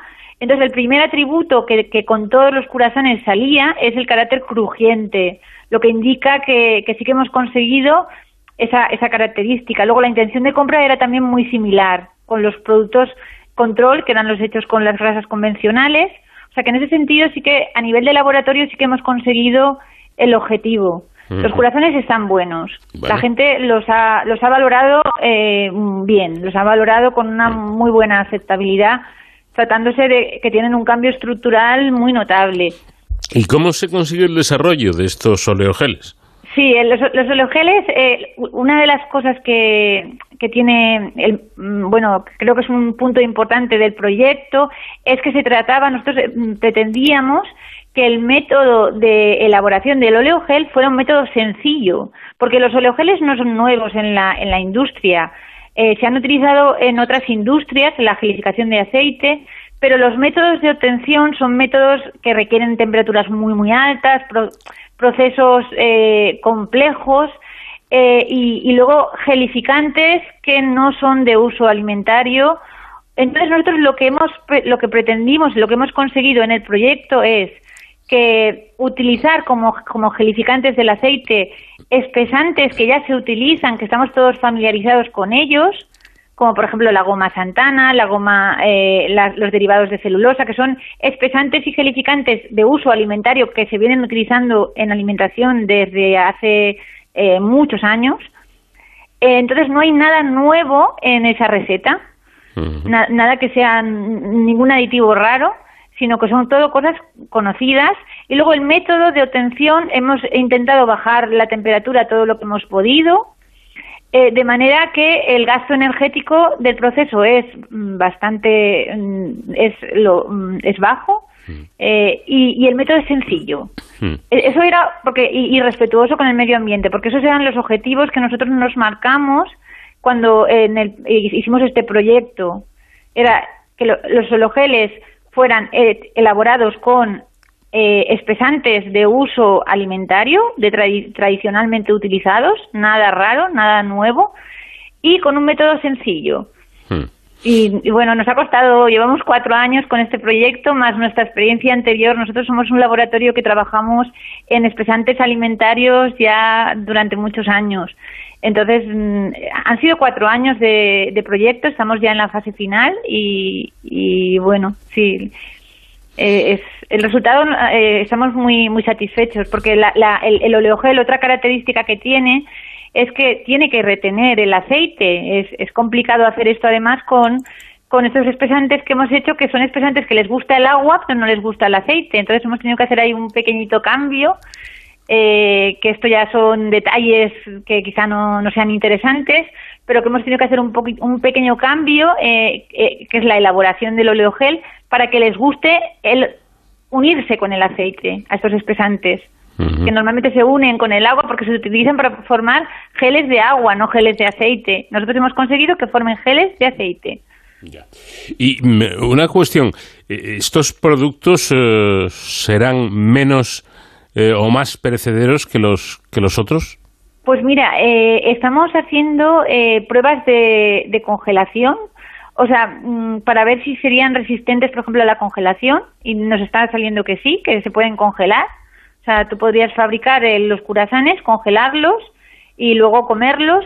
Y, y luego, eh, en principio, la vida útil sería similar a, eh, a, a, los curasanes que, que, uno compra en el mercado. Sí, sí que nosotros compramos curasanes y sí que es mejor comerlos cuanto antes. Esto es así. Si los comes, nosotros las catas tengo que decir que las hacemos al día al día siguiente porque cuanto más tiempo transcurre desde que se ha elaborado el, el curasán, no, no está igual de bueno. Claro. Esto, es, esto es así. Pero sí, sí que serían eh, el envejecimiento sensorial, sea, la vida útil sensorial sería similar a la de cualquier curasán envasado que uno se encuentra en el mercado. Ya. Sí, funcionan. Eh, ¿En qué fase estamos? Quiero decir, ¿para, para cuándo se podrá comercializar? pues nosotros ahora lo que hemos acabado es, es, el laboratorio. Entonces nosotros ahora hemos solicitado, estamos pendientes de a ver si nos conceden un proyecto de, del Ministerio que se llaman pruebas de concepto. Estos proyectos, lo, el objetivo que tienen es que, que cosas que se han conseguido a nivel de laboratorio se puedan eh, llevar, hacer pruebas para su traslación a planta piloto. No es lo mismo hacerlo mmm, que yo lo haga en el laboratorio, que es un, un, método artesanal, a que sea capaz de hacerlo en una gran máquina. Claro. Entonces, eso requiere, mmm, requiere investigación. Investigación de poner a punto, igual hay que hacer algún cambio, darle un poco de fluidez, mmm, cambiarle un poco el, el flujo a ese oleogel para que se adapte. Entonces, nosotros ahora estamos pendientes de a ver si tenemos suerte y nos conceden esta prueba de concepto que nos permitiría realizar el escalado de la escala laboratorio a escalada planta piloto y así poder ofrecerle a la industria ya unas garantías eh, más eh, sólidas, porque eso nos lo va a pedir la industria. ¿Hay, ¿Hay empresas que ya han mostrado su interés en este asunto? Pues de momento todavía em, estamos empezando ahora a, a realizar un poco eh, la, la, campaña de darlos a conocer. Es, es, es, es ahora la, la, la, primera puesta en, en escena de, de, los curasanes. Mm. Sí, sí. Bueno, pues eh, hay que, hay que esperar un poquito, pero, pero ya sí, está más cerca, ¿no? Esperemos que, que sí, que, que nos den este, este proyecto de prueba de concepto que nos permita y esto y también que las empresas eh, ahora se, se, interesen. Igual hay alguna empresa que también eh, le interesa y quiere mm, pues eh, comprar la idea y, y, decir yo pongo mis instalaciones y, y, y fabrico el oleogel o, y, y lo, claro. y lo, y lo pongo en marcha. Ahí hace falta ya la industria. Claro. Sí. Eh, hombre, yo creo que es perfecto, ¿no? Porque hay empresas de, del sector sí. que cuentan con la infraestructura necesaria y que sí, podrían dar el salto. Hay. Claro, de, de, de esa bollería, de esa bollería que da miedo, que te, cuidado, que es malo para esto. Que, no, esta es una bollería mucho más sana y en principio el producto sería el mismo, con lo cual. Sí. Vamos y destacar el curasán porque se puede sustituir en otros productos, en galletas es más fácil, en, en cárnicos es más fácil. Hay, hay alimentos en los que se puede, la, por ejemplo, la grasa de palma reemplazar, por ejemplo, en, en cremas de cacao. Eh, hay cosas, nosotros hemos trabajado con muchos alimentos, pero el curasán lo, lo ponemos como ejemplo porque es, es, más, es muy complicado. Hacer una lámina con un aceite líquido, hacer una lámina sólida, es, es complicado. Y, y bueno, y sí, que, que quería también decir una, una cosa, quería decir que este proyecto, eh, estos resultados han sido fruto de, de un proyecto nacional del Ministerio de Ciencia e Innovación en el que ha participado el Instituto de Agroquímica y Tecnología de Alimentos, pero es un proyecto coordinado también con la Universidad Politécnica de Valencia y además ha participado investigadores de la Universidad de Valencia y del ICTAN de Madrid. Lo digo porque es un proyecto en el que hemos colaborado muchos investigadores. Sí. Claro que sí, claro que sí. A cada uno lo suyo. Sí. Bueno, pues nada, cuando quizá dentro de no mucho tiempo usted se esté comiendo un croissant que no es perjudicial, Nosotros no- ya nos los comemos aquí en el laboratorio. pues acuérdense de personas como Teresa Sanz que eh, fueron las que dieron con, con la tecla adecuada. Teresa, muchísimas gracias por habernos atendido y enhorabuena por su trabajo. Gracias a, a vosotros por vuestro interés.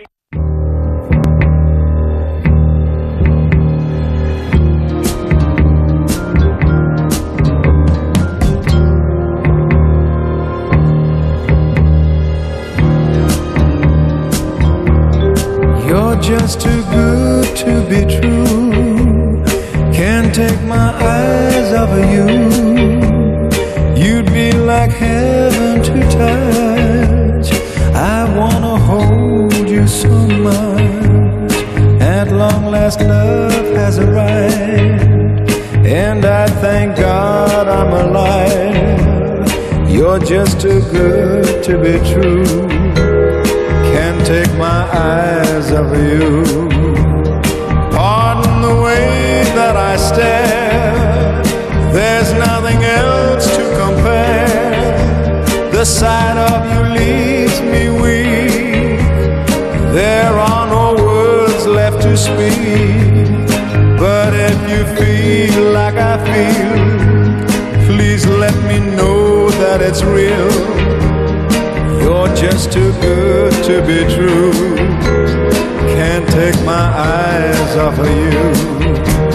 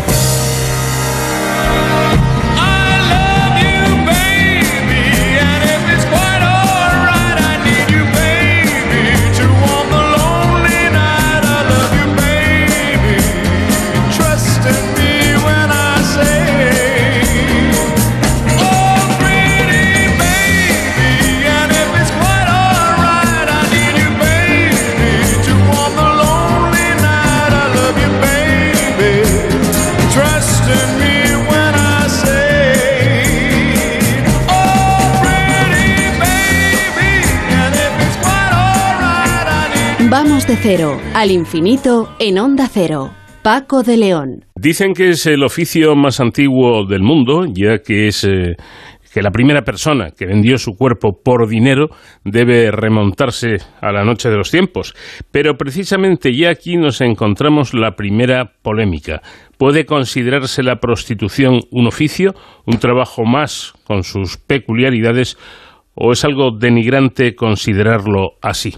Sea como fuere, lo cierto es que el sexo a cambio de dinero da de comer a una cantidad de personas considerable, fundamentalmente mujeres, aunque también hay prostitución masculina. El Gobierno lleva trabajando meses en una proposición de ley que contiene la persecución del proxenetismo en todas sus formas y sanciones a los hombres que requieran los servicios de prostitutas. Vamos a saludar a Carmen Meneses, que es antropóloga, investigadora y profesora de trabajo social en la Universidad Pontificia de Comillas. Carmen, ¿qué tal? Buenas noches. Hola, buenas noches. Desde luego no, no tiene cabida en esta entrevista el proxenetismo, ni la trata de seres humanos, ni la esclavización de mujeres u hombres, sencillamente porque eh, ninguna de estas cosas es defendible al ser, un delito. Pero eh, la primera pregunta sería, ¿existe la prostitución voluntaria como forma de ganar dinero? Pues sí existe, porque yo como investigadora pues me la he encontrado. Entonces, lo que si me pides cuantificar no sabría decirte, porque eso es una asignatura pendiente en investigación. Pero yo he estado en locales de alterne, en algunos pisos e incluso en la propia calle y hay mujeres que toman sus propias decisiones.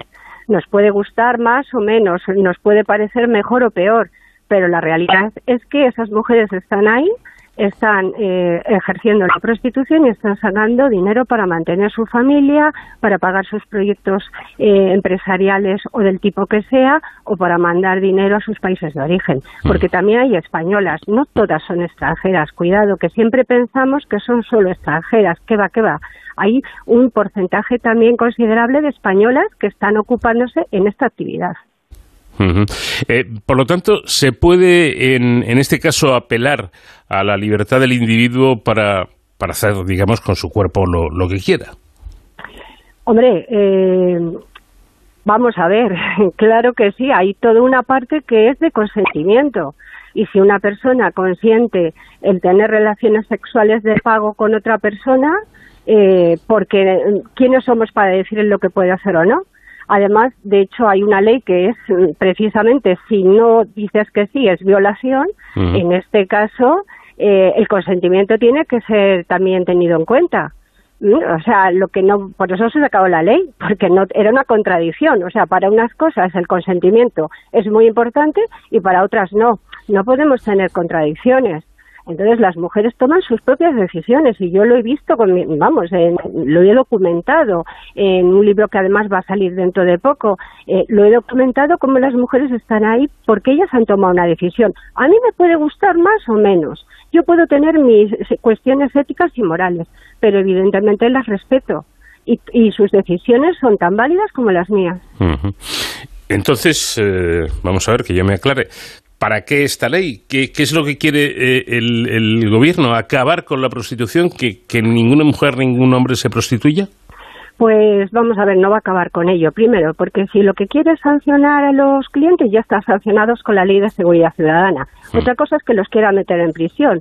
Y la verdad es que ahora mismo, si quieren meter en prisión a los hombres que paguen por sexo, pues van a tener que hacer centros penitenciarios, porque si calculamos aproximadamente un 10% anual, estamos hablando de dos millones de hombres residentes en España. le faltan centros penitenciarios. Yo creo que ahora mismo habría que enfocar mucho más los presupuestos hacia otro lado que a sancionar y a meter en prisión a, los clientes, ¿no?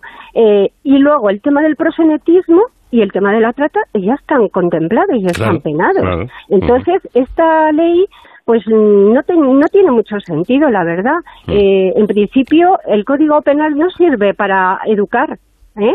Eh, generalmente en educación lo que hay que hacer es ampliar presupuestos, trabajar mucho más la igualdad entre hombres y mujeres, dar posibilidades en el mercado laboral a aquellas mujeres que tienen peor situación, formarlas. Es decir, la inversión hay que hacerla en otro lado, no en el Código Penal. El Código Penal nunca ha servido para educar a la población. Mm. Es verdad que lo necesitamos, es verdad que tenemos que tener ahí unos límites determinados, pero no eduquemos con el Código Penal. Entonces, yo eh, no entiendo muy bien por qué quieren plantear, porque no van a acabar con la prostitución, ni muchísimo menos. Eh, es un tema complicado, desde luego, y yo no dudo de la buena voluntad de, nadie ¿no? que, afronte este tema con afán de mejorar las cosas. Pero me parece un, poco contradictorio que la prostitución no sea ilegal y, en cambio, eh, eh, contratar a una prostituta si lo sea. Mm, vamos a ver, si, si la prostituta está ahí y ustedes no la persiguen, a la persona que contrata sus servicios, ¿por qué? Pues tú, pues está claro, esto es una cuestión moral, no es otra cuestión. O mm. sea, feminismos hay muchos, visiones de la prostitución, el feminismo tiene visiones distintas, dependiendo de quién esté situado en un lugar u otro, va a hacer una valoración de una manera o de otra, y esto es una cuestión exclusivamente moral de aceptación o no aceptación, eh, mm, bueno, pues de un sector del feminismo. Eh, está muy claro. Se puede, en un poco con lo que empezábamos, ¿no? ¿Se puede considerar la prostitución un, un trabajo? Uf, eh, yo le preguntaría a las propias protagonistas. Mira, hay mujeres que lo consideran, hay otras mujeres que no, y que ellas consideran que están haciendo esa actividad en un momento dado, ¿no? Y, y, bueno, si me preguntas a mí personalmente, bueno, no sé si mi opinión tiene mucho valor. Yo me cuesta verlo como una, como una ocupación igual que cualquier otra, sinceramente. Ahora bien, también te digo que las mujeres sí que lo viven así y que lo y hay incluso algunas que están dadas de alta en la seguridad social, ¿no? Con lo cual eh, no sabría, es decir, es, eh, ahí hay muchas diversidades, situaciones y de opiniones. Esa precisamente podría ser una solución a considerar la regularización de, las prostitutas pues es una posibilidad facilitarles. Por ejemplo, ahora mismo todas aquellas que están dadas de alta en la seguridad social tienen muchos problemas. ¿Por qué? Pues porque no pueden desgravarse a lo mejor gastos que tienen, porque también dependen del, mm, de la delegación de Hacienda, pues le permiten mejorar trámite otra, eh, porque además pueden encontrar 10.000 euros que han ganado y tienen en el banco y Hacienda las va a multar. Y cuando le dicen, no, es que esto es procedente de la prostitución, que ustedes no me dejan regularizarlo. Ah, se siente, pero las multan, porque de eso yo lo he documentado, ¿no? Entonces estamos en una contradicción y hay sector de mujeres que se están, digamos, mm, bandeando en la ley para darse de alta de alguna manera, ¿no? Yo creo que hay toda una línea dentro de las mujeres que están en prostitución que se es pro derechos y lo que pide son derechos para poder eh, estar en esta ocupación lo mejor posible, ¿no? Regulando sus, o sea, eh, pagando su seguridad social, eh, teniendo posibilidades de reclamación cuando sea, etcétera, etcétera, ¿no?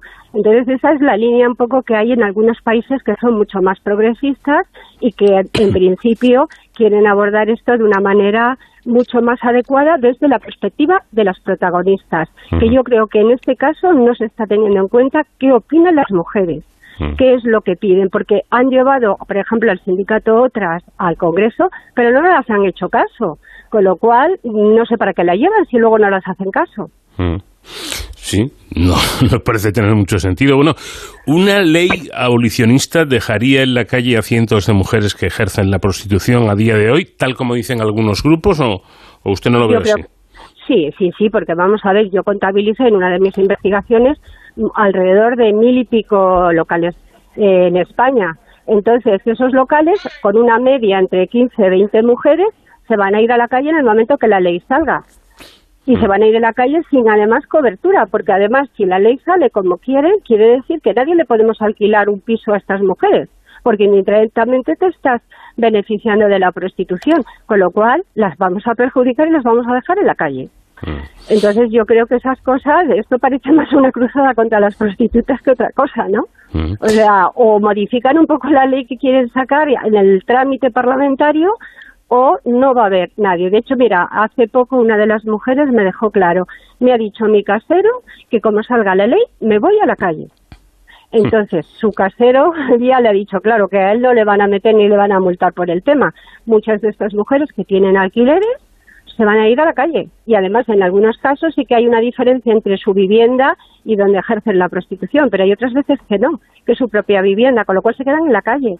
Por eso digo que hay- antes de hacer cualquier medida legislativa hay que hacer un estudio previo y hay que ver las consecuencias. Y en este caso no se ha hecho. Claro. Yo lo que también veo es que la, la prostitución no es algo uniforme, eh, más bien muy al contrario. Hay una amplísima gama que va desde personas engañadas, estafadas, explotadas, eh, que evidentemente yo, yo creo que eso es otra historia. eh, Por eso es- supuesto, es son otra delitos, historia. son delitos. y- Eso es un delito, no estamos hablando de un delito, efectivamente. Pues va desde ahí hasta personas que consiguen un rédito millonario, literalmente, haciendo exactamente lo mismo, pero en locales exclusivos. Eh, son casos, mm, me temo que muy distintos, ¿no? Totalmente. Es verdad que la prostitución no es homogénea, tiene distintos niveles. Los niveles más bajos, eh, los que se producen en la calle o en locales y pisos mucho más modestos, evidentemente suponen una realidad muy diferente a los niveles más altos. Pero aún así, yo te puedo decir que una mujer en la calle que ejerce la prostitución, porque he hecho una investigación, o sea, por eso te doy el dato, ¿no? Puede, ganar, puede ganar 500 euros mm, de media a la semana. Entonces, claro, estamos hablando de más o menos un sueldo de 2.000 euros al mes. Eh, tú dime además una cosa muy importante que no hemos hablado, que es la ley de extranjería. Muchas Claro, de estas claro. mujeres están indocumentadas y no se les permite documentarlas. Tienen que estar tres años en España sin trabajar y simplemente empadronadas. ¿Cómo vive una persona tres años sin trabajar? Pues no le queda. La ley de extranjería es la principal causante estructural del inicio de la prostitución de muchas de las mujeres extranjeras. Entonces yo no entiendo por qué el Partido Socialista y este gobierno no ha planteado una modificación de la ley de extranjería que hace falta para que no sea un camino y una puerta de entrada a la prostitución para muchas mujeres que están viniendo de otros países, que vienen con una visa y que se les agota. Bueno, también hay, hablábamos antes de, de- de que esto no es algo uniforme. En el caso de las eh, chicas o mujeres extranjeras, pues las hay evidentemente que vienen engañadas. Volvemos a lo de antes, delito. Eso no es, eso no es eh, discutible. Pero las hay que vienen sabiendo lo que vienen, ¿no? Sí, efectivamente. Eh, es verdad que hay veces que sabes que, va, que vienen a ejercer la prostitución, pero les han dado unas condiciones que no son reales. Y entonces luego se, se ven luego en un cierto engaño. Eh, eso pasa también, ¿no? O sea, hay situaciones de tráfico que son distintas a las situaciones de trata. Eh, el tema de trata es muy grave, o sea, yo he entrevistado a víctimas de trata y es una cuestión muy grave, pero yo creo que está bien penalizado. Para empezar, yo hice también un estudio sobre los, eh, con los jueces preguntándoles la penalidad que tenía la trata en España y ellos planteaban que estaba bien penalizado. Y de hecho, cuando yo también he, recogido información de, de tratantes, mujeres tratantes, pues tenían condenas muy altas, de veintitantos años. O sea que el delito está bien, mm, digamos, bien contemplado en el Código Penal español, ¿no? Entonces, lo que el problema es aquellas mujeres que vienen, a, a- muchas veces a veces no vienen a ejercer la prostitución, vienen a hacer servicio doméstico otro, pero luego como se encuentran en unas condiciones en principio complejas, sin condición, sin seguridad social, etcétera, sobre todo parte por la ley de extranjería, muchas de ellas acaban en la prostitución. Hay otras que vienen directamente a la prostitución. Yo he hecho también trabajo etnográfico en República Dominicana y hay algunas que es que directamente te lo dicen, ¿no? Entonces que ya tienen un contacto en España donde se van a venir, etcétera. Entonces, la realidad es mucho más compleja y hay que estudiarla bien para tomar una medida de legislativa y ver qué impacto va a tener. Y eso a mí me temo que no se ha hecho, ¿no? O sea, que puede tener una buena intención y es mejorar las condiciones de las mujeres, pero hay veces que hay medidas que se quieren hacer para mejorar y lo que se hace es empeorar la situación de las mujeres. Bueno, para mm, terminar, ¿habrá quien también apele a los derechos de las llamadas trabajadoras y trabajadores sexuales? Eh, efectivamente, tendrán algún derecho, digo yo. Hombre, pues efectivamente, toda esa línea pro derechos eh, es, eh, digamos, una reivindicación de aquellas mujeres que están situadas en la actividad y lo que quieren es un reconocimiento. Es decir, quieren poderse dar de alta en la seguridad social, poderse desgravar los gastos que tienen, poder, si hay alguien que se pasa con ellas, denunciarlo y que le hagan caso, etcétera, etcétera, etcétera, ¿no? Mm. Eh, y esa es una línea en concreta de un sector de mujeres eh, que están siendo trabajadoras sexuales y que están o bien sindicadas o bien organizadas. Es verdad que se las oye poco y se oye muchos más a otros sectores, ¿no? Pero, pero evidentemente a esas mujeres hay que escucharlas y hay que darles soluciones. Pues yo creo que sí, que desde luego hay que escucharlas y, y que hay que buscar una, una solución lógica para, para este asunto. Carmen Meneses, antropóloga, investigadora y profesora de trabajo social de la Pontificia de Comillas, gracias por habernos atendido. Muy buenas Muchas- noches. Muchas gracias a vosotros, ha sido un placer.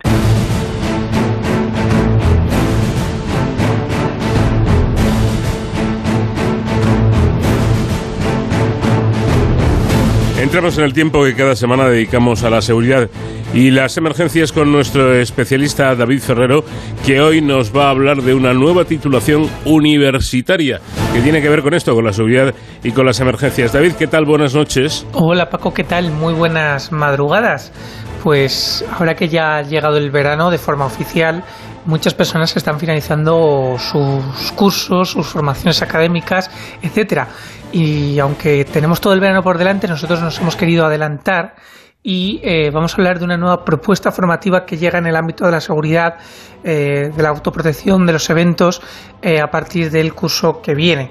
Y es que por primera vez la Universidad de Alcalá va a impartir un, dentro de su escuela de posgrado un, un curso, una especialización eh, sobre seguridad en instalaciones y eventos deportivos y recreativos. Bueno, la verdad que para lo- los que nos dedicamos al sector era un, evento eh, que, que- estábamos esperando, ¿no? que, que muy, muy esperado, muy demandado, esta formación específica en seguridad, en autoprotección, que forme a futuros héroes sin capa de los que hablamos habitualmente en, en esta sección de, de Cero al Infinito. Eh, para conocer mejor cómo es y cómo va a ser esta formación, eh, que tiene forma de, de diploma de especialización en seguridad en instalaciones y eventos deportivos y recreativos, hemos querido hablar, pues como siempre, con sus organizadores, con, con- con quienes son el alma ¿no? De esta formación. Eh, por eso contamos en la noche de, de hoy, de este, de este viernes a sábado, con Agustín Guardiola, que es coordinador de la Dirección Académica del Posgrado, doctor cum laude en Economía y Gestión Empresarial y experto en seguridad. ¿Qué tal, Agustín? Buenas noches. Buenas noches, un placer. Bueno, cuéntanos un poco qué objetivo se persigue con este posgrado. Pues el objetivo principal es focalizar, poner el foco de atención en la seguridad y dotar de las herramientas, tanto teóricas como prácticas, para poder desenvolverse en todas las áreas y todos los ámbitos de la seguridad que afectan tanto a instalaciones deportivas y recreativas como a toda la gestión pre y post evento, tanto recreativo como deportivo, en todas estas asociadas a la gestión integral de la seguridad. Eh, como comentaba al principio, pues no hay una formación eh, como esta, eh, digamos que puede ser la, pionera eh, y que surge un poco a, demanda del, propio sector de la seguridad en, en eventos. Pero ¿cómo surge la idea? Porque creo que, que el germen está en una, en una tesis, ¿no? Pues sí, realmente a medida que, que íbamos haciendo la, la tesis doctoral, que fue eh, defendida en julio del 2020, se vio una clara necesidad que tenía tanto el sector deportivo como el sector recreativo a la hora de, de poder recibir una formación que pudiese focalizar todos los aspectos clave que tenían tanto las relaciones como los eventos y estos aspectos claves se investigaron en la propia tesis, se diferenciaron cinco grandes ámbitos que afectaban a la seguridad y vio que tanto los directores y directoras de estas instalaciones tenían una demanda clara y no había una oferta formativa como que pudiese englobarlas a todas. Luego, hablando con el equipo académico, que más adelante podemos avanzarlo, está compuesto por más de 120 profesionales, tanto del ámbito docente académico, doctores, doctor, como profesionales multidisciplinares, tanto del sector público, que estamos hablando de policía, mm, SAMUR, bomberos, guardia civil, mm, autoprotección, como del sector mm, privado, tanto CEOs de las principales eh, empresas de seguridad como de gestión de instalaciones deportivas de eventos pues no tenían esta, esta formación que podían eh, a lo mejor mm, ver en pinceladas en los grandes congresos, pero luego no podían avanzar con ella. Entonces, pues sobre todo con, con el trabajo de, de, la coordinación, quiero destacar a Raúl Valer y a Ana Ballesteros, el gran esfuerzo que han hecho a la hora de eh, remar todos en una dirección y poder juntos pues aportar todo este equipo multidisciplinar que ha hecho posible poder ofertar esta formación integral que empezaremos si todo funciona correctamente como, como ahora te adelantaré en octubre. eh, no solamente eh, es pionero por por el tema que aborda el posgrado, sino también yo creo que por contar con este plantel de profesionales, más de, un centenar de profesores ¿no? que, que impartirán el, el posgrado, alguna de las asignaturas que, que lo componen. Eh, pero ¿a quién está dirigido? Porque eh, Agustín nos, nos comentabas que está dirigido, por supuesto, a directores y directoras de seguridad, pero ¿se cierra solamente ese ámbito o pueden también eh, cursarlo profesionales, por ejemplo, que sean de protocolo o de la propia organización de este tipo de eventos? Sí, tiene un triple perfil, por así decirlo, muy marcado. Uno de ellos está en la gestión deportiva y quieren especializarse a su vez en la rama o en la vía de la gestión de la seguridad. Luego, otro perfil muy marcado que son aquellos directores y directoras de seguridad que quieren especializarse en la gestión de la seguridad en este ámbito concreto, tanto deportivo como recreativo, y otros de ellos son todos los actores implicados, como son los promotores, gestores de eventos, gestores CEOs de empresas deportivas recreativas o mmm, profesiones asociadas, como puede ser a la autoprotección, a la ciberseguridad, a la arquitectura y la ingeniería en esas ramas. Son tres perfiles muy marcados porque conocemos, sabemos y ya ofreceremos pautas concretas que, que justifican que la seguridad tiene un amplio abanico multidisciplinar y necesita de diferentes profesionales que remen todos en la misma dirección. Porque claro, los, los, los contenidos que se abordan son, son muy amplios. Son multidisciplinares, son muy amplios, eso es, están divididas eh, divididos en seis asignaturas. Son seis asignaturas que forman un total de 40 créditos ECTS. Es una modalidad híbrida, tanto con clases online como clases presenciales, y tenemos una fuerte apuesta por contenidos prácticos, es decir, vamos a ver esos contenidos teóricos basados en las últimas investigaciones y en la vivencia y en la experiencia de estos profesionales que nos van a contar día a día de cómo llevan a cabo su trabajo y cómo se sacan adelante y lo vamos a plasmar realizando visitas y haciendo talleres en las principales instalaciones con los, estos profesionales que nos van a, a llevar de la mano. Sí, que no solamente es el trabajo que se hace en el aula, sino también verlo sobre el terreno, yo creo que, que puede ser muy, muy interesante y, y enriquecedor. Y también por, por, hacer un guiño ¿no? a, nuestra, a nuestro ámbito de actuación, también importante dentro de estos contenidos, la propia comunicación en cuanto a la seguridad de los eventos se refiere. ¿no? Es decir, que la, la gestión comunicativa e informativa también se va a abordar en, en este posgrado. Es un aspecto muy importante, eso es voy a intentar hacer pinceladas de contenido o eh, algunas materias concretas dentro de las asignaturas. Se va a abordar eh, el ámbito de la prevención de riesgos antisociales, se va a abordar la autoprotección con los planes de evacuación, se van a abordar eh, toda la parte asociada a ciberseguridad, abordar prevención de riesgos laborales, equipos de emergencia, emergencias sanitarias, vamos a ver planes de movilidad con los principales tanto ámbito privado como ámbito público, con M30, con red de autobuses. Vamos a ver eh, una parte muy importante que son las instalaciones deportivas cómo se dividen en concreto con los estadios de fútbol. En este, eh, pues contamos con el director el jefe de seguridad de la Real Federación Española de Fútbol, que nos va eh, a explicar cómo hacen todos los dispositivos para los diferentes partidos. Luego, como comentas, vamos a contar con, con esa parte de la comunicación de la seguridad eh, pre y post evento, que es muy importante. Vamos a ver cómo se gestionan los hospitales de referencia pasado el evento. Vamos a contar con un amplio abanico que podría seguir detallándote continuamente, pero bueno, tienen eh, todo el plan académico, toda la guía en la página web asociada a la formación, que luego la comento. Y, cualquier duda que tengan, pues lo pueden ver como es una formación muy, muy, muy amplia, muy detallada, que intenta abarcar todos estos aspectos necesarios para el día a día del, trabajo que se necesita en, en, la gestión de la seguridad. Y para finalizar, eh, nos comentaba Agustín que el programa empieza el próximo mes de octubre, pero ¿cuánto, cuánto dura? ¿Qué duración tiene?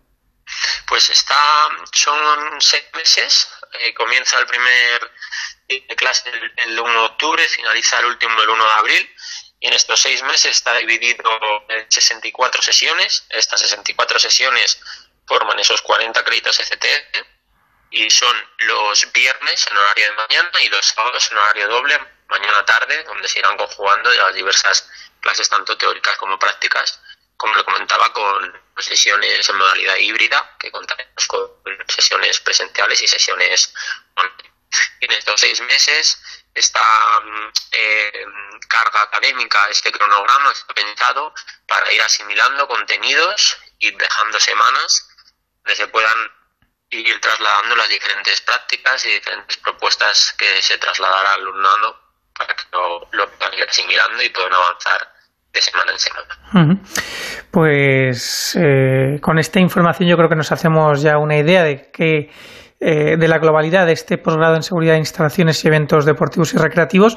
Invitamos a todos los interesados a que eh, visiten la web donde tienen toda la información, como nos comentaba Agustín Guardiola, coordinador de la Dirección Académica del, del posgrado y experto en seguridad. Muchísimas gracias por acompañarnos en De Cero al Infinito. Un placer, igualmente. Paco, nosotros volvemos la semana que viene. Hasta entonces, ya saben, protéjanse.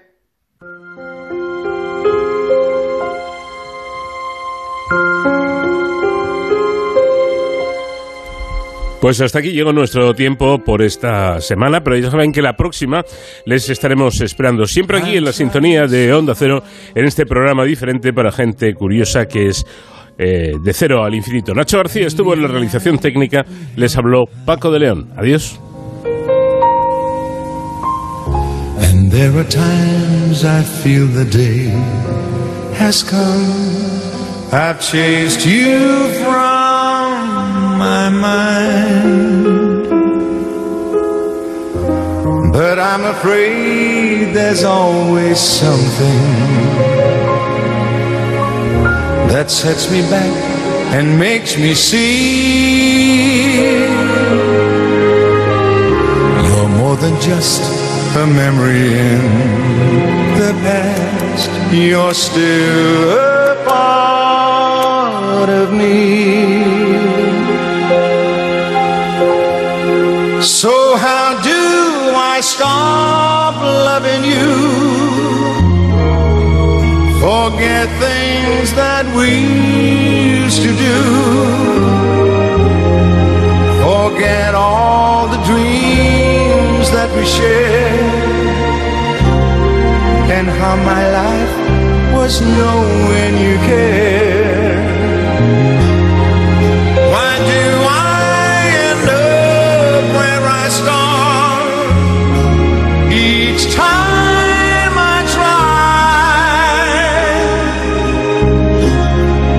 Just tell me how I can forget. Son las